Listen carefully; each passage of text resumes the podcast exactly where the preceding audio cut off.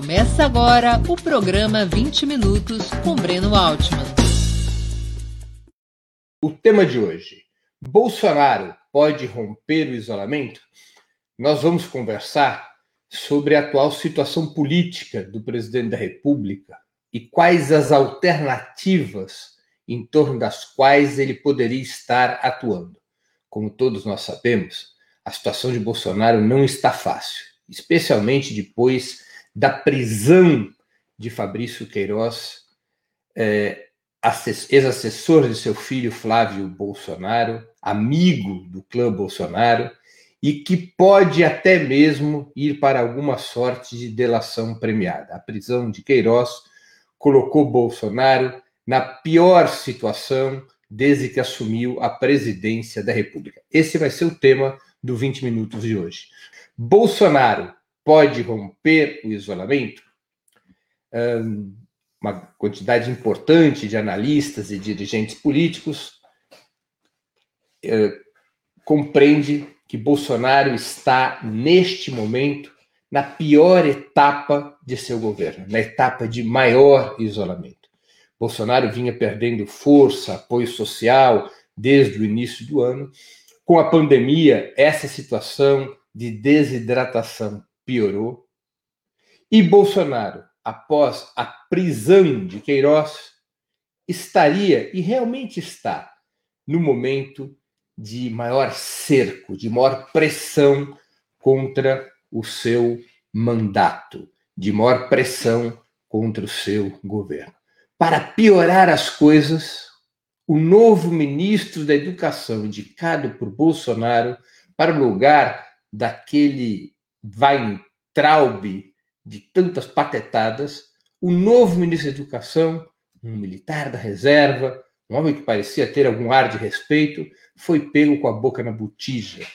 Não tinha doutorado nenhum e, na sua tese de mestrado, teria feito um escancarado plágio. Ou seja, é uma situação muito ruim a de Bolsonaro. Bolsonaro vive hoje, portanto, o seu inferno astral, para usar uma linguagem mais popular.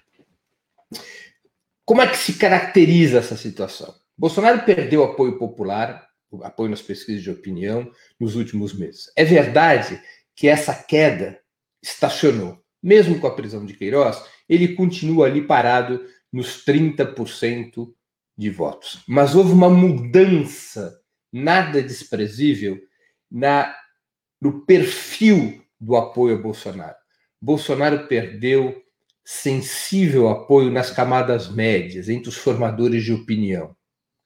Substituiu essa perda de apoio das camadas médias por um apoio popular das camadas mais pobres, exatamente por conta, vejam só a ironia, da renda emergencial, que não tem nada a ver com Bolsonaro. O governo Bolsonaro queria dar 200 reais por mês durante três meses como renda para as pessoas mais pobres, as mais precarizadas do ponto de vista de emprego, poderem suportar a quarentena durante a pandemia. O parlamento aumentou esse valor para 600 e de 600 a 1.200 reais no caso das mulheres chefes de família. Mas o governo Bolsonaro conseguiu capitalizar essa, esse valor para si, conseguiu capitalizar para o seu governo. E com isso, numericamente, estatisticamente, o apoio que Bolsonaro perdeu junto às camadas médias, ele ganhou nos setores populares, nos setores mais pobres.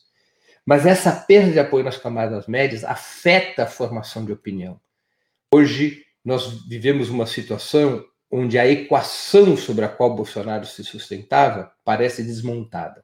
Qual que era essa equação? Era uma equação mais ou menos de três terças partes. Bolsonaro tinha um núcleo duro ao seu redor de 30, 35% dos eleitores. Outros 30, 35% estavam com a oposição de esquerda, particularmente com o Partido dos Trabalhadores e com Lula. E havia um terceiro terço, 30, 35%, que era antipetista, mas não era pró-Bolsonaro necessariamente. Somente que na disputa entre Bolsonaro e o PT, sempre se perfilava, ou majoritariamente se perfilava, ao lado de Bolsonaro contra o PT. Isso foi o que garantiu a Bolsonaro, em 2018, sua vitória eleitoral. Bolsonaro chegou a 55% dos votos, porque somou seu núcleo duro, de 30%, 35% de eleitores, a maioria desse terço intermediário, de antipetistas que não necessariamente são bolsonaristas. Com isso, Bolsonaro ganha as eleições por 55% a 45% dos votos. E essa equação dos três terços se manteve razoavelmente estável durante o ano de 2019. Basta acompanhar as pesquisas de opinião. Foi exatamente nesse terço intermediário que Bolsonaro começa a perder apoio. E o que nós assistimos durante a pandemia foi que esse terço intermediário, que era principalmente antipetista, e por isso mesmo, às vezes tapando o nariz, se alinhava Bolsonaro para isolar o PT, esse terço intermediário começou a se deslocar. Esse terço intermediário deixou de ser prioritariamente antipetista e passou a ser prioritariamente anti-Bolsonaro. Esse terço se desloca para a oposição.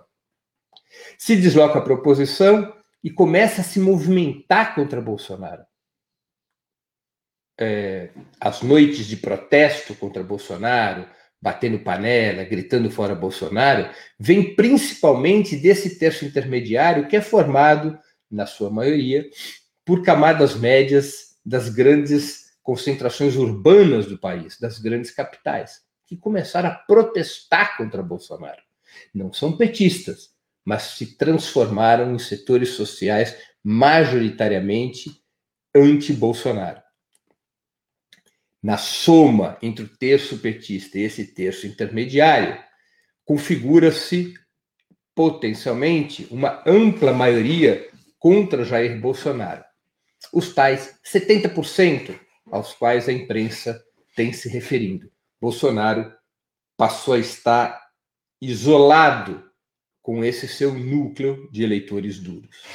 Isso não é apenas uma característica da correlação de força na sociedade, passou a ser também uma característica da correlação de força nas instituições. Bolsonaro vinha contando, ao longo do ano de 2019, com o apoio naquilo que realmente importava das forças da direita neoliberal tradicionais em todas as votações no parlamento que são principalmente as votações de política econômica. O Bolsonaro perdia uma ou outra votação menos relevante, ou em matérias que não eram de política econômica, mas havia um alinhamento, como continua a existir em torno da política econômica, além do que ele tinha razoável proteção em todos os demais itens. Nos últimos meses, eh, esses setores da velha direita passaram a constituir uma oposição ao Bolsonaro, uma oposição de direita a Bolsonaro o que torna a situação do presidente da República difícil, porque ele pode perder é, a cláusula de sobrevivência. O que é a cláusula de sobrevivência? O presidente da República tem que ter pelo menos um terço dos votos na Câmara dos Deputados para impedir o impeachment. O impeachment, para ser aprovado, precisa de dois terços. Se o presidente não tem ao menos um terço, ele corre o risco de perder o mandato. Esse é o perigo que hoje corre o Bolsonaro. Vamos entender um pouco a geometria da política brasileira para compreendermos os movimentos que isolam Bolsonaro e qual o jogo que faz Bolsonaro. Nós podemos entender a situação política brasileira como uma disputa entre dois grandes campos, um campo conservador e o campo popular. Só que cada um desses dois grandes campos tem divisões internas. O campo conservador é dividido em dois blocos, em duas frações. Uma fração é o bolsonarismo, a extrema-direita, o neofascismo, que defende uma agenda neoliberal, defende a política neoliberal, mas acredita que essa política neoliberal, para ser implementada, precisa de um Estado policial, ou seja, precisa transitar da democracia liberal da Constituição de 88 para um novo sistema político, para um novo regime político que possa quebrar os sindicatos, quebrar a esquerda, expulsar as ideias de esquerda da universidade, estabelecer a força, se necessário, a hegemonia, o comando dessas ideias conservadoras, dessas ideias neoliberais. essa fração bolsonarista disputa a direção do bloco conservador contra a velha direita. O que é a velha direita? PSDB, o DEM, o MDB, que defendem o mesmo projeto nacional que o bolsonarismo. A mesma política econômica neoliberal, a mesma subordinação aos Estados Unidos. Tem, partilham com o bolsonarismo do mesmo ódio contra a esquerda, o mesmo medo contra o movimento, os movimentos da classe trabalhadora e do povo, mas essa velha direita não está de acordo em mudar o regime político. Essa velha direita quer manter o regime político da democracia liberal para implementar o mesmo projeto nacional. Portanto, tem uma tensão com Bolsonaro a esse, a esse, a esse respeito. Nós temos no campo popular também uma divisão. Nós temos a oposição de esquerda, onde está o PT, o PSOL, o PCdoB, o PCO, o PCB, outros partidos que tampouco têm representação institucional, mais os movimentos populares, os sindicatos. Essa oposição de esquerda, ela luta contra o bolsonarismo e contra o seu projeto neoliberal. Ela tem um programa de ruptura com o neoliberalismo, um programa de ruptura com a subordinação aos Estados Unidos e um programa de democratização radical da sociedade. Mas a oposição de esquerda disputa a liderança do campo popular com a centro-esquerda. O que é centro-esquerda? A maioria do PSB, do PDT, Ciro Gomes, a rede de Marina Silva. Essa centro-esquerda, ela hoje caminha para o centro, assim como o faz a direita neoliberal, cada qual por suas razões, eles confluem ao centro. A direita neoliberal quer isolar Bolsonaro e impedir que a esquerda retome o protagonismo. Para isso, ela caminha ao centro para buscar mais força. A centro-esquerda também quer isolar Bolsonaro e quer sair da hegemonia da esquerda, quer sair da hegemonia do Partido dos Trabalhadores. E ela caminha para o centro para fazer isso. Então, a direita neoliberal e a centro-esquerda hoje se encontram, formando uma coalizão que é a responsável pela ideia da política, digamos, de frente ampla, como teve esse ato virtual na última sexta-feira. É uma frente que aceita separar os motivos políticos dos motivos econômicos e sociais para combater Bolsonaro. É uma aliança que diz: nós vamos combater o Bolsonaro, mas não o neoliberalismo. Nós vamos combater o Bolsonaro, mas nós não vamos para o impeachment. Nós vamos combater o Bolsonaro, mas nós não vamos é, aceitar o protagonismo da esquerda. Começa a haver uma confluência entre essa direita neoliberal e a centro-esquerda. Mas isso é conversa mais detalhada para um outro programa 20 minutos. Nesta, nesse tema de hoje, o que importa é como isso incide sobre o isolamento de Bolsonaro e como Bolsonaro pode atuar em relação a essa situação. O fato é que as, o, o, clima político se colocou desfavorável a Bolsonaro. Bolsonaro tem sempre os olhos colocados em três questões fundamentais: nas instituições, no parlamento e no STF em especial. Bolsonaro não pode ficar com menos de um terço dos votos no, no, no, parlamento e tem que tomar cuidado com as decisões do STF, que podem ameaçar também seu mandato. No âmbito do Poder Judiciário, nós temos a possibilidade da, a possibilidade da cassação da chapa Bolsonaro-Mourão, nós temos a possibilidade dos processos crime contra Bolsonaro por conta de Queiroz e fake news, e nós temos decisões do STF que podem é, complicar muito a vida do governo Bolsonaro. Bolsonaro tem os olhos postos nisso. Bolsonaro tem os olhos postos na opinião pública. Ele não pode perder esse terço de, do eleitorado, esse núcleo duro do seu eleitorado. Não pode perdê-lo, seja para sustentar seu governo agora, seja para ter condições competitivas para as eleições de 2022. E Bolsonaro também tem os olhos postos nas Forças Armadas. As Forças Armadas são o bastião do seu governo. As Forças Armadas são o principal partido do seu governo. As Forças Armadas e que dão sustentação política, ideológica, operativa ao governo Bolsonaro. Então, Bolsonaro tem que estar muito atento também com as Forças Armadas. Bolsonaro vinha numa estratégia que um dia o próprio Hamilton Mourão, general Hamilton Mourão, definiu como de aproximações sucessivas. A estratégia de aproximações sucessivas para construir Estado policial. O que, que fazia Bolsonaro? ele radicalizava no fim de semana com as manifestações, fazendo discurso contra o STF, eh, assulando sua base social com a ideia do artigo 142 da intervenção militar, pressionava as instituições, dava ultimatos ao STF, ultimatos ao parlamento. Depois ele recuava na segunda e terça para compor, mas ele ia avançando. Avançava 80 passos, recuava 58, avançava 60, recuava 30, e com isso ele ia ocupando o território político com uma agenda cada vez mais autoritária.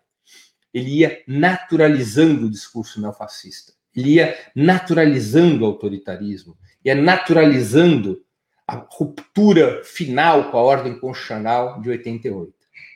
Era um movimento de idas e vindas no, no qual ele ganhava território. Depois da prisão do Queiroz, Bolsonaro teve que recuar. Ele não, vem, não tem podido, nas últimas semanas, repetir esse movimento. Ele está na encolha, como se diz. Ele teve que recuar para recompor fileiras e proteger o seu mandato. Bolsonaro, para fazer isso, conta com a ajuda da direita neoliberal. A direita neoliberal dá claros sinais de que não quer o impeachment de Bolsonaro, de que não quer a cassação da chapa Bolsonaro-Mourão, de que quer levar o mandato de Bolsonaro até o seu final.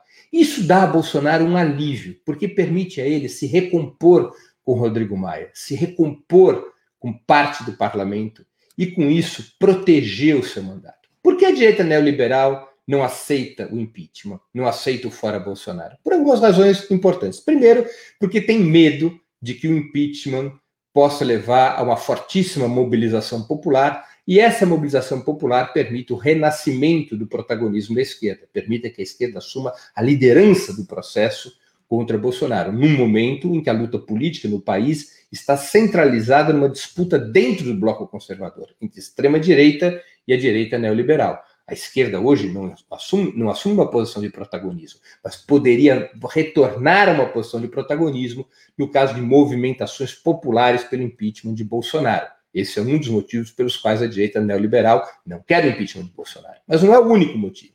A direita neoliberal faz também a seguinte conta: se Mourão assume o governo, o governo Mourão seria necessariamente composto por partidos da direita neoliberal, pelo PSDB, pelo DEM, pelo MDB. Um governo assim composto arcaria com todo o desgaste da pandemia e da crise econômica que se aprofunda, a crise econômica mais grave da história do país, provavelmente. Imagine como chegaria esse governo em 2022, qual o grau de impopularidade que chegariam os partidos desse governo em 2022. A direita neoliberal poderia se ver exatamente na mesma situação que se viu com o governo Temer. Chegar às eleições presidenciais arrebentadas na opinião pública, arrebentada na opinião pública. Esse é seu medo. Aprendeu com o governo Temer. Portanto, querem que a batata quente continue no colo do Bolsonaro até 2022, de tal sorte que Bolsonaro seja triturado nas eleições de 2022 e o voto da extrema-direita se some ao voto da direita para derrotar, seja um candidato de esquerda do Partido dos Trabalhadores, seja um candidato da centro-esquerda, hipoteticamente Ciro Gomes. Esse é um outro motivo pelo qual a direita neoliberal não quer saber de impeachment. E há um terceiro motivo. A direita neoliberal sabe que só ganha da esquerda ou da centro-esquerda se tiver o voto da extrema-direita. Se o eleitor de extrema-direita, eleitor bolsonarista núcleo duro, raiz, se sentir esfaqueado pela direita neoliberal, por exemplo, com o processo de impeachment, esse eleitor de extrema-direita pode pregar peças, pode surpreender nas eleições de 2022 e dificultar a situação de uma candidatura da direita neoliberal, do tipo Dória, Luciano Huck e o mesmo Sérgio Moro. Por essas razões, a direita neoliberal não quer saber de impeachment, não quer saber de afastar Bolsonaro, faz uma oposição frouxa a Bolsonaro. Bolsonaro sacou isso. E Bolsonaro, neste momento, tenta apaziguar um pouco as relações com a direita neoliberal para recompor sua base no parlamento e tratar de domesticar o STF, que tem batido de frente contra o governo Bolsonaro. Bolsonaro também toma outras medidas. Ele toma certas medidas populistas para recompor apoio social.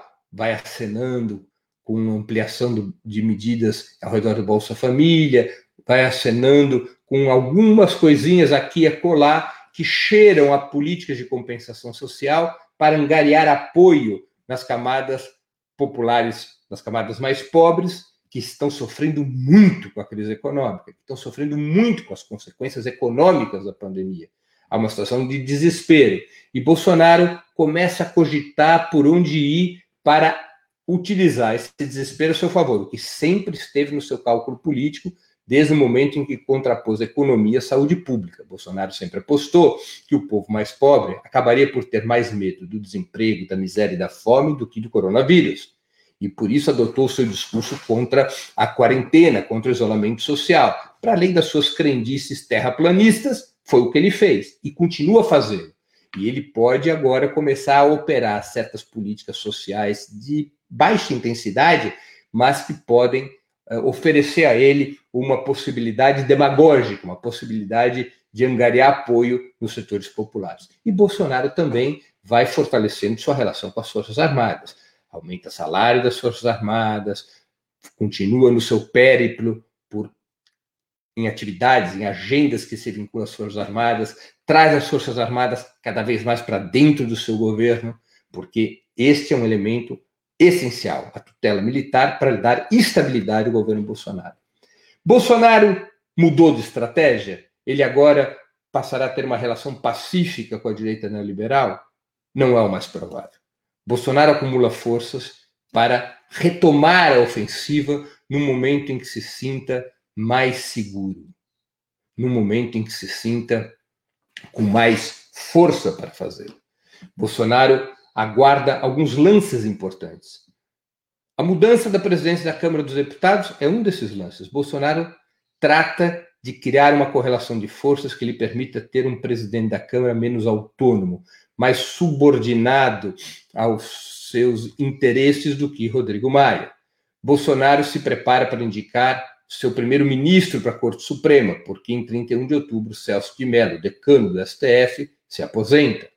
Bolsonaro trata, enfim, de aguardar e se movimentar para ter condições mais favoráveis para uma ofensiva. O bolsonarismo não desistiu da transição para um novo regime político, mas o bolsonarismo tem que enfrentar esse objetivo, tem que conduzir esse objetivo num clima que passou a ser mais pesado. Ele precisa de alterações institucionais ele precisa de alterações na correlação de forças, ele precisa de apaziguamento da correlação de forças para poder retomar a ofensiva.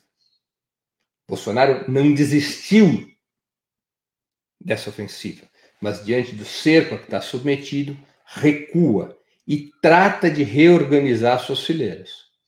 Não se deve subestimar o bolsonarismo e muito menos superestimar a direita neoliberal o bolsonarismo não está morto. Bolsonaro não está morto.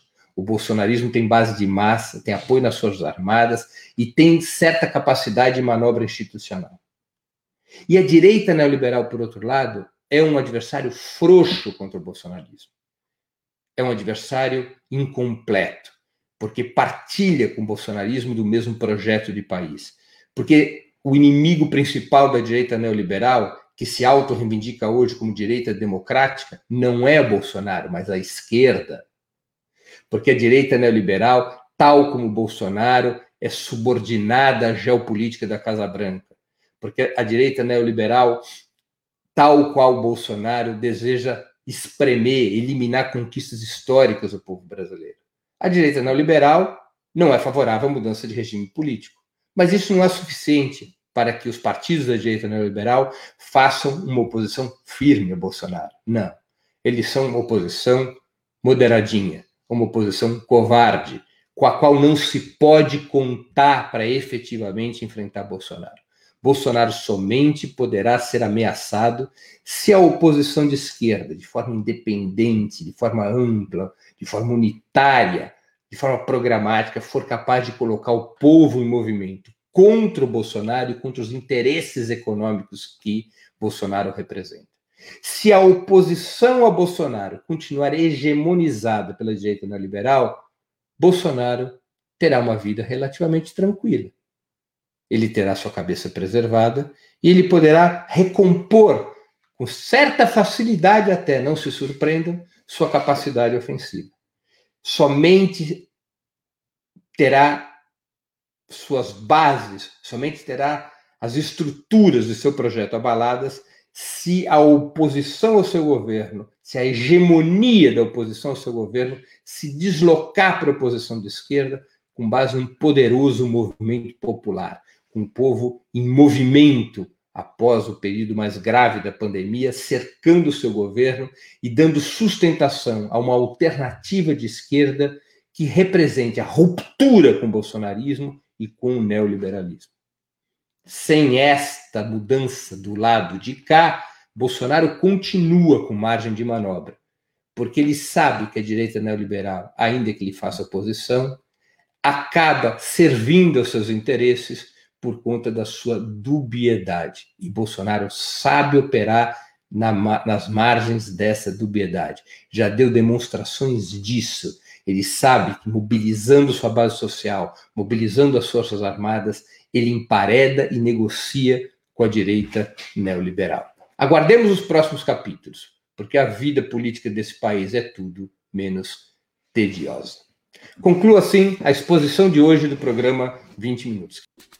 Para assistir novamente esse programa e a outras edições dos programas 20 Minutos, se inscreva no canal do Opera Mundi no YouTube.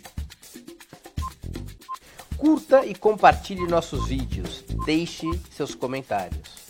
O jornalismo de Opera Mundi é mantido com o seu apoio. Faça uma assinatura solidária em www.operamundi.com.br. Com um pequeno valor mensal, você nos ajuda no desenvolvimento de um jornalismo independente e de qualidade. Obrigado pela audiência e até a próxima.